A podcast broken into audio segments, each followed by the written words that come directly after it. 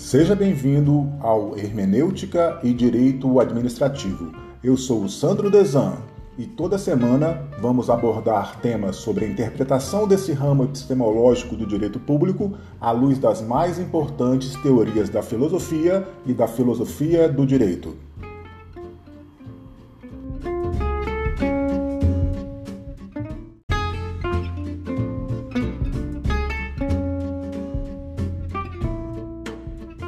Pessoal. Tudo bem? Bom ver vocês todos aqui mais uma vez. É o, nosso, é o nosso primeiro encontro do grupo de pesquisa Hermenêutica do Direito Administrativo e Políticas Públicas. E eu fico muito feliz em, encontrar colegas que já defenderam e que hoje são pesquisadores do grupo. Temos colegas aqui do, da turma de doutorado do semestre passado e do, do atual semestre. E pessoal do, do meus orientandos, alguns já estão aqui. E alguns alunos da graduação também, né? Tem os colegas da graduação, que se interessaram também, pessoal lá da disciplina de Direito Administrativo 1 da graduação, estão, estão aí também, muita gente, né? Que bom. O interesse é bem grande. Boa tarde para todos vocês, sejam todos muito bem-vindos. Pois bem, pessoal, a gente vai comentar, né? Um comentário bem rápido. Não sei se todos tiveram oportunidade de, de ver o material que eu deixei no, no site Material de Aula do grupo de pesquisa. E também, é, eu sei que tem a questão do idioma, é um livro italiano, que é esse livro aqui, ó. O autor é alemão, é o Joseph Esser, autor alemão, mas a tradução só existe para o italiano. Pré-compreensões e escolha do método de processo de individualização do direito. Reparem bem que é, é, é um autor pouco estudado no Brasil, mas tem tudo a ver com a hermenêutica do direito, tem tudo a ver com a concretização do direito e também com a concretização do direito administrativo. E todos que aqui estão hoje se interessam pela hermenêutica aplicada a esse ramo que estuda, que é o direito administrativo, aplicada ao ramo administrativo material, ao ramo administrativo processual, ou seja, aos resultados da percepção da legislação pelo Estado administração.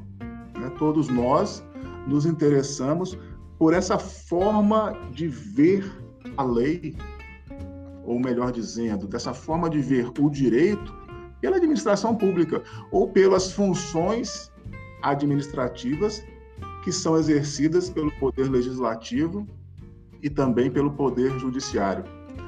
Pois bem, então, é, as regras de hermenêutica do direito, é, do direito no geral, as regras de percepção do que é o direito e como nós devemos concretizar esse direito, elas são universais. Elas valem para todos os ramos epistemológicos do direito público e do direito privado. Temos aquela, hoje já é quase um clichê, o direito é uno, indivisível, só se, se divide cartesianamente para a sua melhor compreensão, né? quase um clichê, um clichê mas é, é, é um fato realmente, o, o direito ele é indivisível, e os métodos jurídicos, notadamente os métodos de concretização do direito, são universais dentro dessa concepção. O que muda é o seguinte: cada estudioso, às vezes, apresenta um método distinto, apresenta um método próprio de concreção do direito. Quem, me, quem acompanha o grupo, pertence ao grupo há mais tempo, desde 2019, nós já estudamos aqui a, a alguns autores, Ronald Dworkin, que tem uma percepção do direito e uma percepção de sua aplicação, de sua hermenêutica, de sua aplicação, distinta da percepção de Kelsen, que é um positivista. O, o Ronald Dworkin é um pós-positivista, percebe o direito, ou pré-compreende, e aí vem a noção, a primeira noção que o livro trata também, de pré-compreensão, pré-compreende o direito de forma distinta é, da forma que Kelsen, Kelsen pré-compreende o, o, direito, entende esse, essa ciência. Poderíamos chamar de ciência jurídica. Estudamos também o autor Canares, que tem uma forma distinta um pouquinho de entendimento e compreensão do direito. Estudamos Heidegger, da filosofia hermenêutica, seu discípulo Gadamer, Hans Georg Gadamer, é da hermenêutica filosófica. Ele foi aluno de Heidegger. Heidegger que criou a filosofia hermenêutica com, com, a fenomenologia que ele apreendeu e desenvolveu de Russell, e Gadamer desenvolveu a hermenêutica filosófica, um trocadilho, né? E os demais autores, a exemplo do autor que a gente vai ver hoje, que é o Joseph Esser, ele é da nova hermenêutica. Poderíamos chamar de nova hermenêutica. Não é nem filosofia hermenêutica, nem hermenêutica filosófica, mas chamaríamos de hermenêutica argumentativa, que está aí na, na caixinha ou no conjunto da nova hermenêutica, que pretende ser uma evolução desses autores que eu citei anteriormente nessa linha Russell, Heidegger e Gadamer. Tanto que nesse livro, Pré-compreensões e escolha do método no processo de individualização do direito, o Joseph Esser já inaugura o título do seu livro com um conceito operacional que é de Gadamer.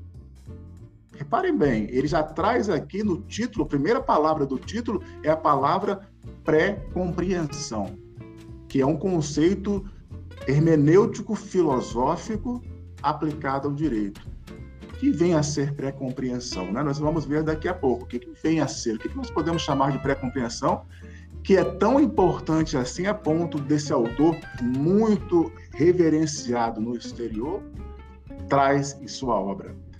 Então, o Esser, ele nasceu, ele é um autor alemão, né? nasceu em 1910 e faleceu em 1999.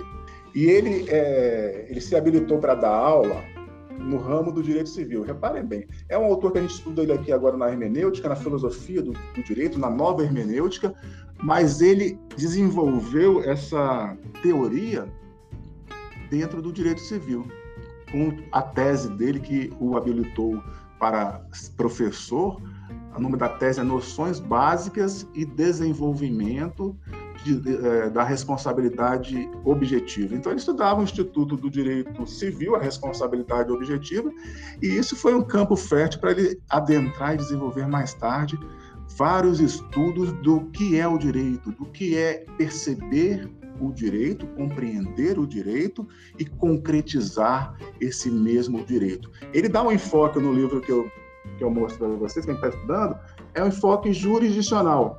Mas nada impede que tudo isso que ele aplica aqui, tá? é apenas é uma teoria dele, que ele aplica aqui, possa ser usada pela administração pública, primeiramente nas funções, na função atípica de, de dizer o direito ao caso concreto, que é relegada, que é deixada à administração por lei. A administração pública, ela possui aquela tradicional função de ser a fiel executora da lei. Quem fala isso, né, de muito e outros repetem, é o Seabra Fagundes desde 1941. O que, que é a função administrativa? É a função de cumprir a lei, cumprir a lei de forma fiel. Certo, mas é possível compreender a fidelidade do texto de lei? de forma objetiva e mecânica, ou teríamos ou teriam os administradores e gestores públicos uma atividade, mesmo que inconsciente, de compreender primeiro o que seria a, a, fidelização desse texto para, sua, para o seu cumprimento. Então, quando a gente fala que administrar é atividade daquele que não é senhor absoluto e é o dever de cumprir fielmente a lei, há, há ainda uma etapa anterior que é a percepção do que é a lei. Qual é o, o sentido daqueles signos do direito texto? Nós temos a, a lei como direito texto, né? Direito, repare bem que eu estou adjetivando, estou adjetivando o direito aí, né? Direito, tracinho, texto, porque pode ser direito, metatexto, como a gente vai ver aqui no Joseph Esser. Temos direito texto e direito metatexto.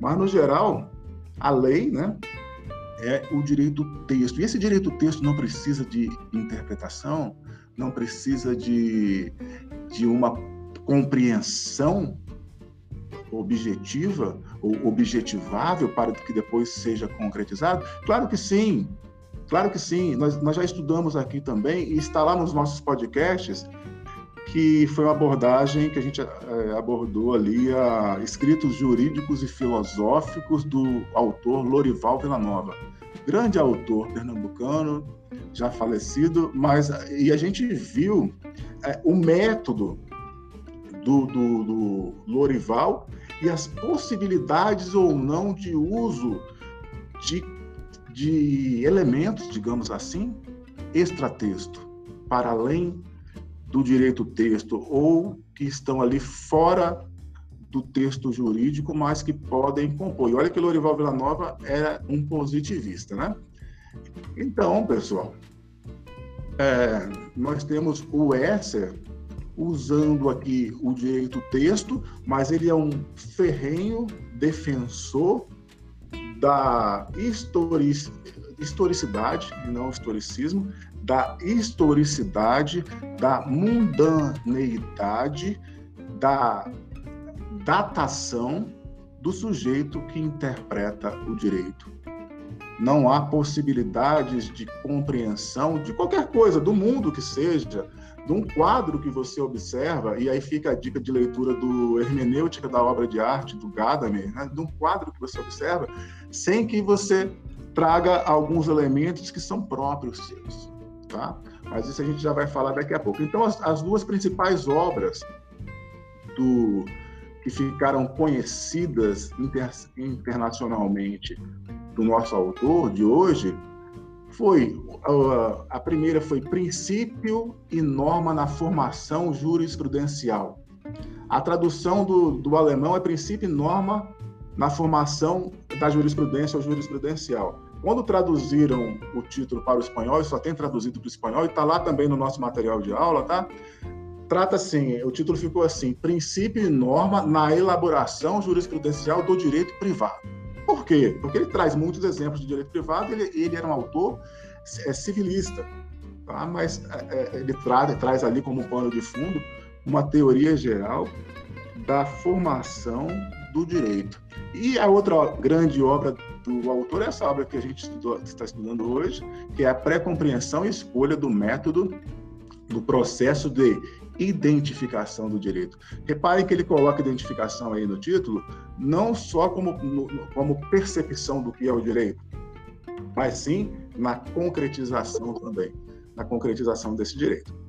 O ser humano, quando se observa algo, ele simultaneamente ele compreende, fundamenta e já é, mapeia as possibilidades de aplicação. Não são etapas distintas, racionais.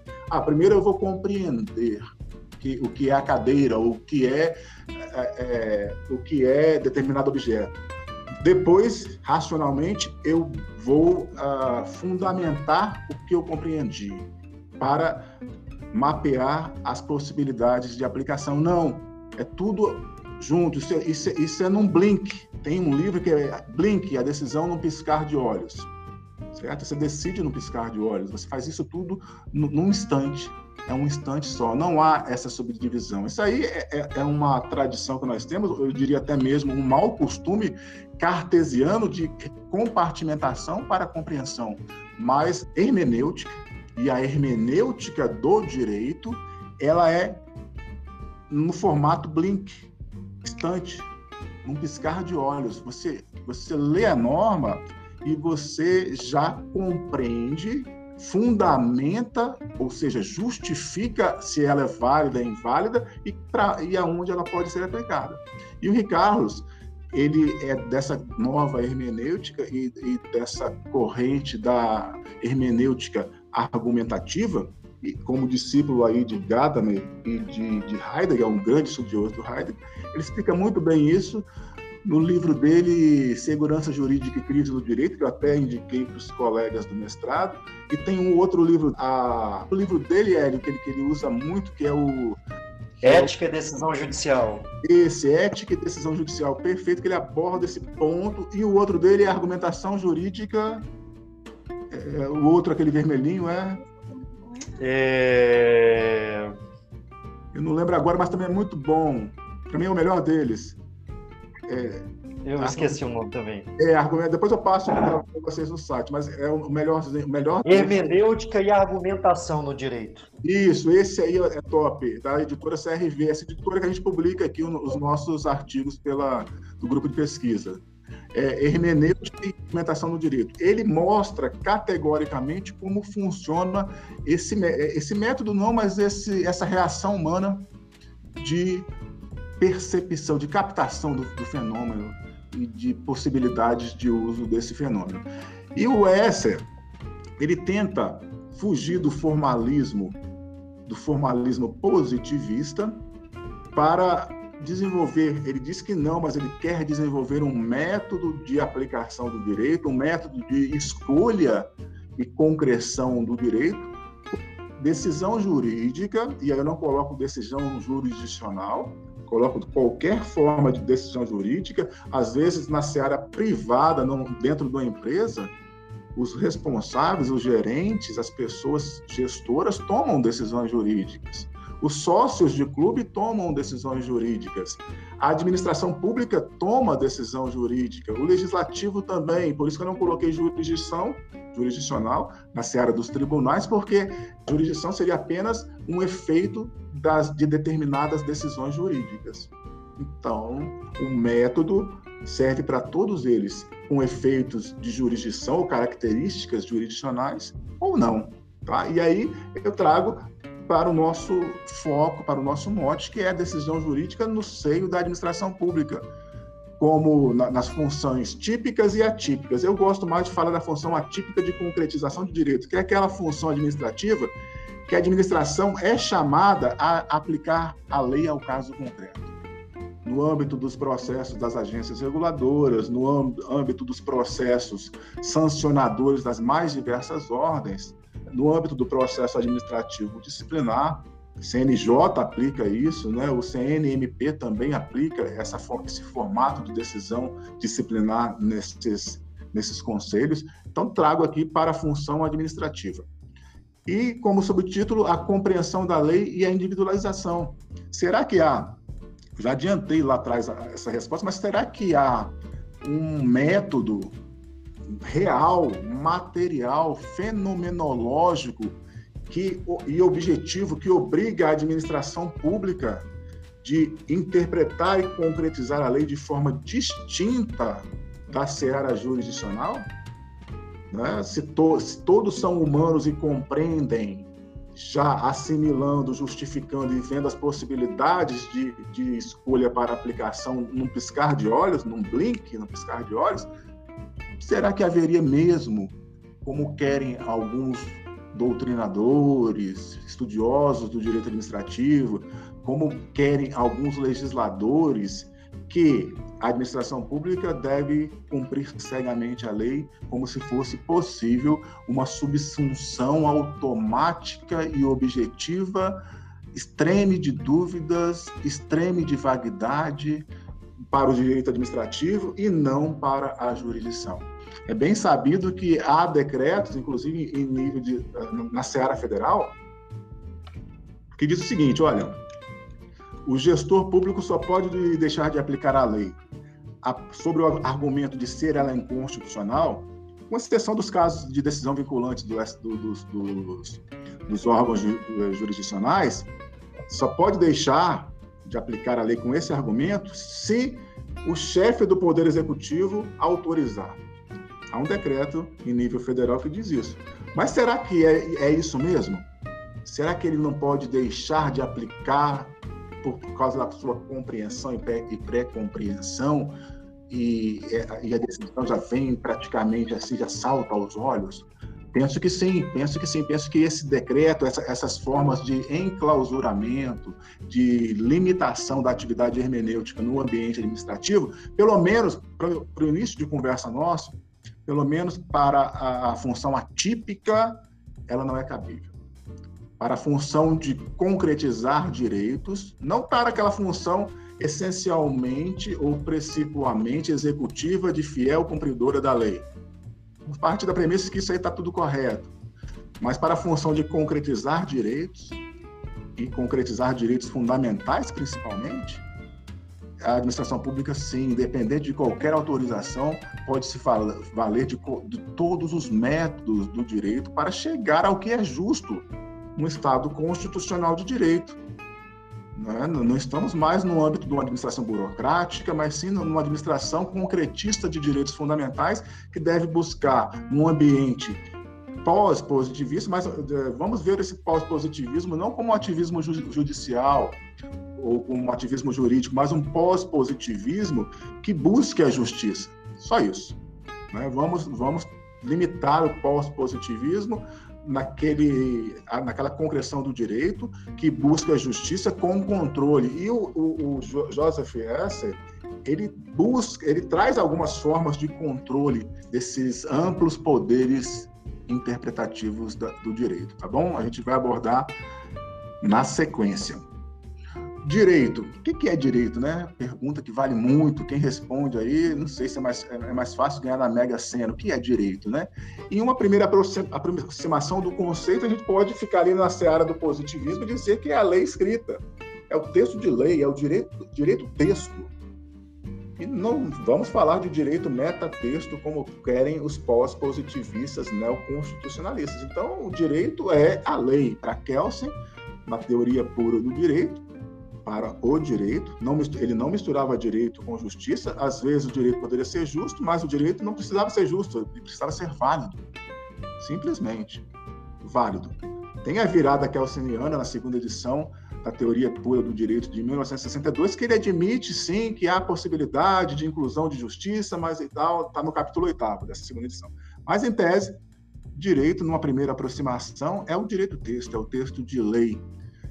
E mas esse direito também requer interpretação, compreensão daquilo que, que se lê, daquilo que é exposto, uh, os signos ali colocados por exemplo, é, vou trazer um, um, um, dignidade da pessoa humana, conceito jurídico indeterminado, está escrito na Constituição. Artigo 1 fala: República Federativa do Brasil, formada pela união indissolúvel dos estados e municípios e do Distrito Federal, constitui-se em Estado democrático de direito e tem como fundamentos. Fundamentos também é outro, outro conceito indeterminado. Fundamentos: soberania, cidadania, terceiro inciso, dignidade da pessoa humana. O que é dignidade da pessoa humana? Está no texto de lei mas ele, ele dispensa interpretação. No, claro da lei cessa a interpretação, como diria Carlos Maximiliano. Maximiliano. No, na, na, clareza da lei cessa-se a, a, atividade hermenêutica? Não, nem na clareza. Nem, nem, nos conceitos indeterminados, não. Na clareza também não. Porque ah, os signos do texto de lei eles vão modificando os significados, significados, e aí a semiótica do direito. Temos também um podcast que foi abordado aqui no grupo de pesquisa sobre semiótica, à luz de, do, Miguel Reale e, e à luz do, do Lorival Villanova também. Então, nós temos um signo hoje que tem um significado para nós por consenso. Consenso da sociedade, um consenso geral da, do, no ambiente cultural que vivemos daqui a, a 10 anos, 5 anos, talvez, 10, 15 anos, determinado, determinada palavra passa a ter ou poderá ter outro significado. Quando nós lemos a palavra lobo no papel, lobo, você já imagina o significado desse signo. Lobo é um signo, ok? Está ali escrito no papel. Você imagina o lobo e tem a figura aí do lobo na sua cabeça nesse momento.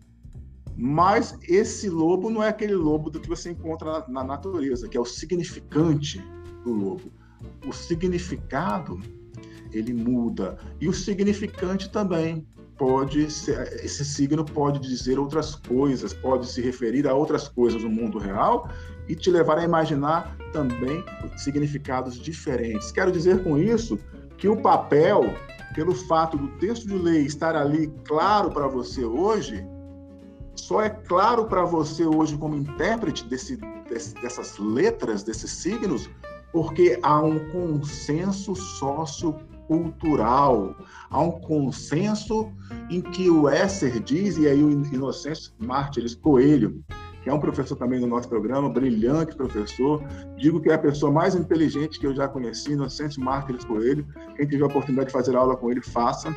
Ele diz o seguinte: o sujeito que interpreta ele é um indivíduo histórico, situado, datado, mundano e composto nas suas percepções por elementos psicológicos, sociais e culturais. Não há a possibilidade de interpretação fora dessas influências desses elementos. Sujeito de existência humana, que é chamado a resolver problemas dessa mesma existência humana que ele experimenta. Então, o, o intérprete, ele está numa existência humana e é chamado a resolver problemas das mais diversas ordens, jurídicos ou não, dessa própria existência que ele se encontra. Ele não conhece, não percebe outro referencial que possa dar elementos para ele ser isento. Então, todo intérprete e aplicador do direito, por mais que o texto de lei aparente ser seguro juridicamente, e aí eu indico também o livro do Ricardo Almagro Vitoriano Cunha, Segurança e Crise no Direito, por mais que aparente ser seguro, claro, preciso, objetivo, pode não ser. E a história mostrou que não é. Né? Positivismo jurídico, essa crença no, no texto, de forma objetiva, com, com significados objetivos, levou a duas grandes guerras. Né? Mas não vamos entrar nessa polêmica. Então, o sujeito ele, ele está dentro de uma existência interativa, né? ele interage com outras pessoas num contexto sociocultural. Isso, se não determina a sua atividade hermenêutica, condiciona, enclausura, tá? delimita, delineia, as respostas da, do, dos fatos dessa mesma existência, as, as respostas que ele compreende, justifica e escolhe num, num único instante, mas isso vem de, de elementos psicológicos, sociais, culturais, biológicos, vários outros, que o Gadamer classificou como pré-compreensão. Tá? Por isso que o Joseph Esser já começa aí, olha, como um discípulo do Gadamer e, de, desenvolvendo aí a teoria com esse conceito operacional de pré-compreensão. Pré-compreensão é toda aquela bagagem existencialista né, humana que o, o intérprete e aplicador, no nosso caso do direito e do direito administrativo, traz e que incondicionalmente influenciam as tomadas de decisão, a percepção dos significados do texto e mais ainda a percepção do que é justo ou injusto. Se ficássemos só no positivismo jurídico, já influenciaria a percepção do significado. Quando vamos para o pós-positivismo, nós é, também temos essa influência não só da compreensão do texto, mas também da compreensão do justo e do injusto, do certo e do errado. A atividade hermenêutica, assim, é uma, um evento histórico e, inicialmente ou preliminarmente, solipsista. A atividade hermenêutica é um evento histórico, datado e inicialmente, digo inicialmente porque o S vai buscar quebrar esse solipsismo, um evento solipsismo. O que é um solipsismo? Solipsismo é um indivíduo no âmago do seu subjetivismo é, achar o que é certo, o que é errado, o que é e o que não é. A compreensão dele. Esse blink que eu falei, compreende, fundamento, escolhe, no seu âmago, como intérprete, isso é solipsista. Quem te garante que o que você percebeu e justificou e depois classificou como justo ou injusto é realmente, objetivamente isso? Às vezes, um colega seu de trabalho, um familiar seu ou um, uma pessoa da, da, da, da sociedade percebe o mesmo fenômeno de forma diferente, né? também de forma solipsista, também de forma solipsista desenvolvo no meu livro, numa das minhas teses de doutorado, o nolipsismo, que seria aquela subjetivismo equivocado de um coletivo social, mas não é o caso dos nossos estudos agora. Tá? Fiquemos só com o solipsismo e o Esser busca solucionar esse, esse subjetivismo uh, desabalizado, desabalizado. Esser busca fazer isso. E a partir de quê? Ele diz o seguinte, tá? E isso também o, o, o nosso professor Inocêncio Mártires Coelho, que é um estudioso do Esser, né? diz o seguinte: não existe um ponto arquimediano exterior à história, de onde possamos julgar as coisas mundanas, as coisas que existem, com isenção e objetividade. Não existe um ponto em que o sujeito, em relação ao objeto, tá? Reparem bem que, que, que o Esser, ele ainda é da corrente dualista, tá?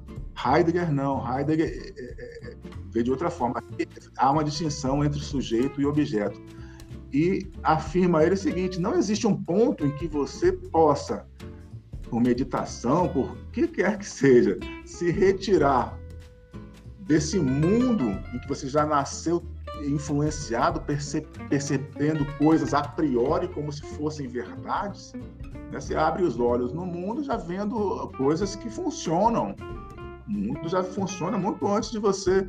E você já nem imagina questionar determinadas é, condutas, comportamentos, reações, fenômenos, não passa pela cabeça. A gente sequer percebe que aquilo existe, às vezes, porque é natural. É natural está implícito. Então, não existiria um ponto arquimediano que você se retira desse mundo, exterior ao seu contexto sociocultural e histórico, em que você possa, como julgador, como intérprete, analisar com objetividade as coisas desse mesmo mundo. Você está no mundo. Para Heidegger, né? Heidegger era taxado de existencialista, por mais que ele não gostasse dessa classificação. Você existe nesse mundo e só compreende a partir de sua existência e induzido por suas pré-compreensões. O homem é fruto de, sua, de suas pré-compreensões. Homem é fruto do que ele pré-compreende. Wittgenstein fala: o limite do meu mundo é o limite da minha linguagem.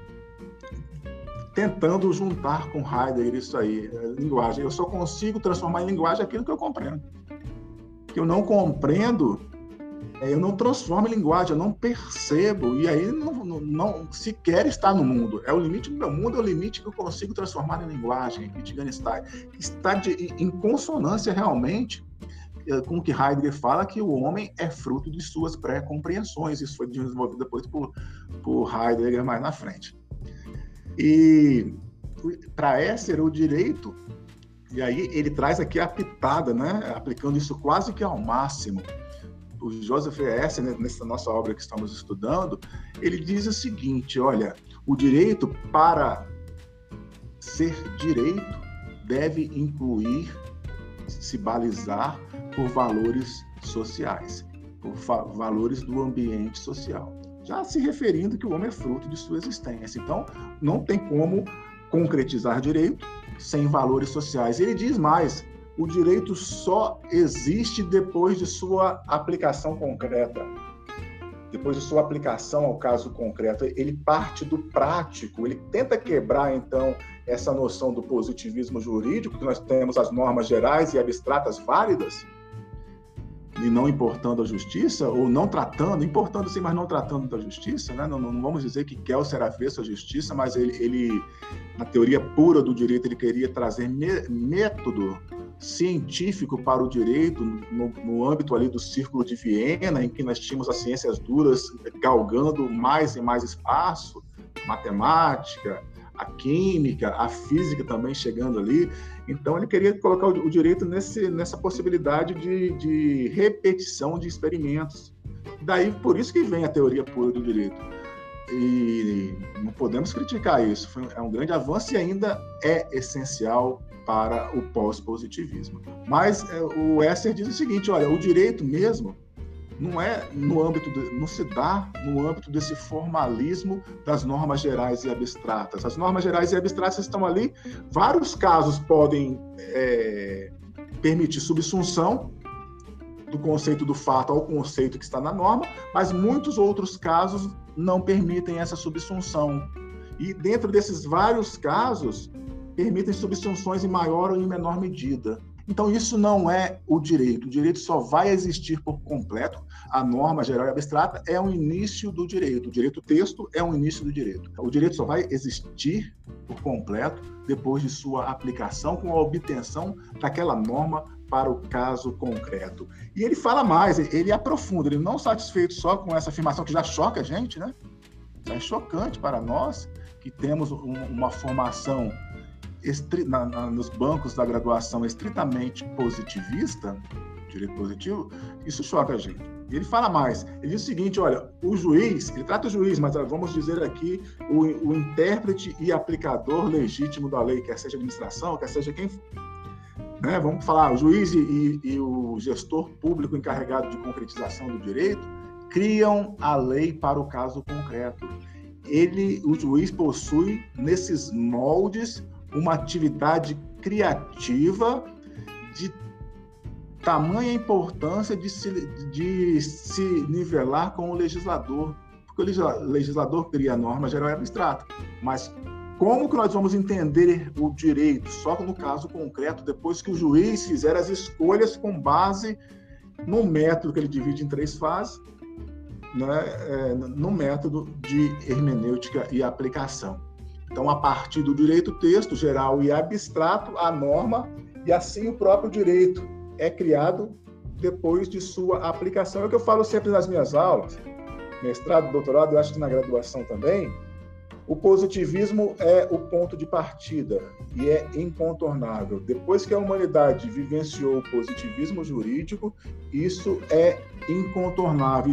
Digo que é incontornável como um elogio porque é o que o essa chama aqui como modelo condutor para que cheguemos à justiça. Então, o ponto de partida é o direito texto, o ponto de chegada é a justiça, com o uso do direito metatexto. Então, dividiríamos aí o direito em direito texto, leis positivadas, e o direito metatexto, que são os valores sociais. Mas não são abertos, os valores sociais não estão abertos para todo e qualquer uso, não. Ele tenta trazer limites.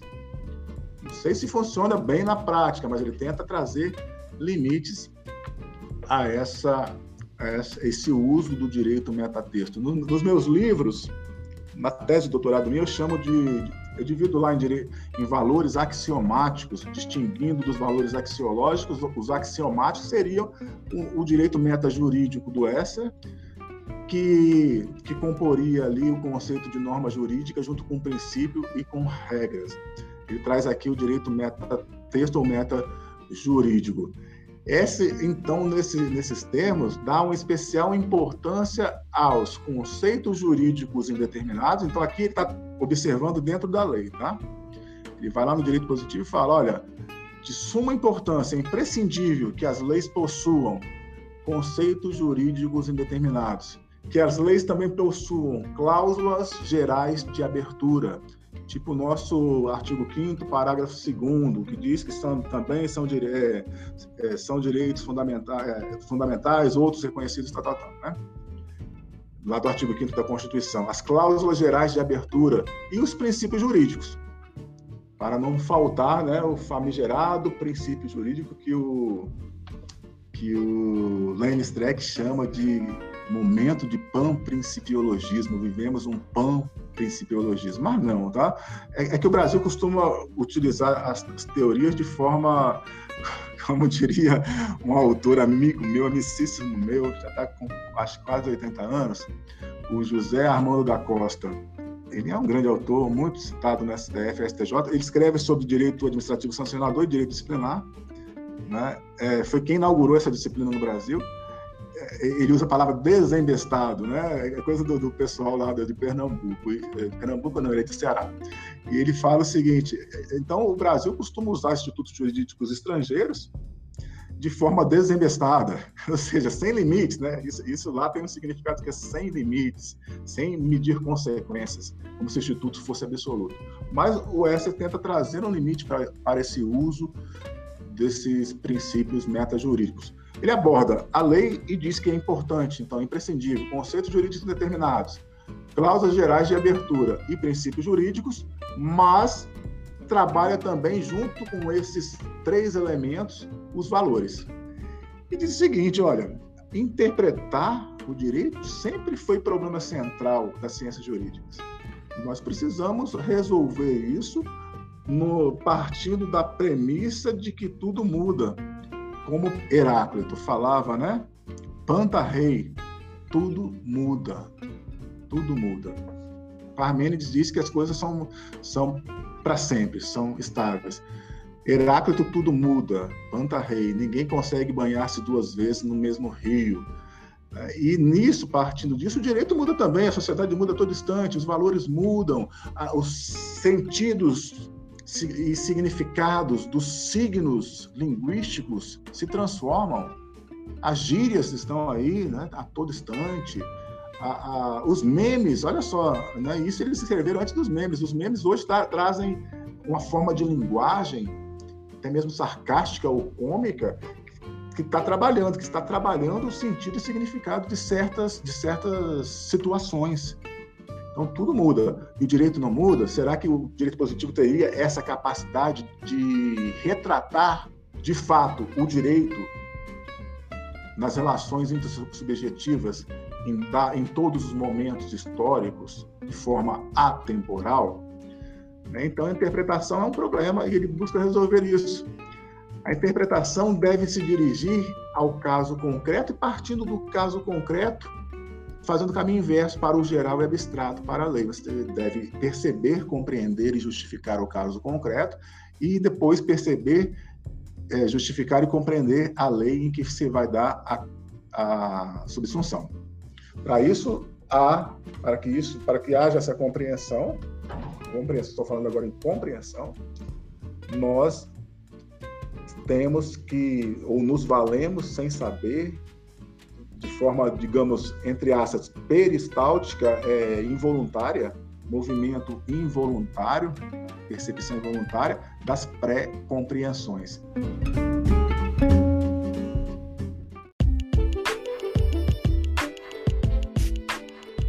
Por hoje, encerramos por aqui e continuamos esse tema no próximo encontro.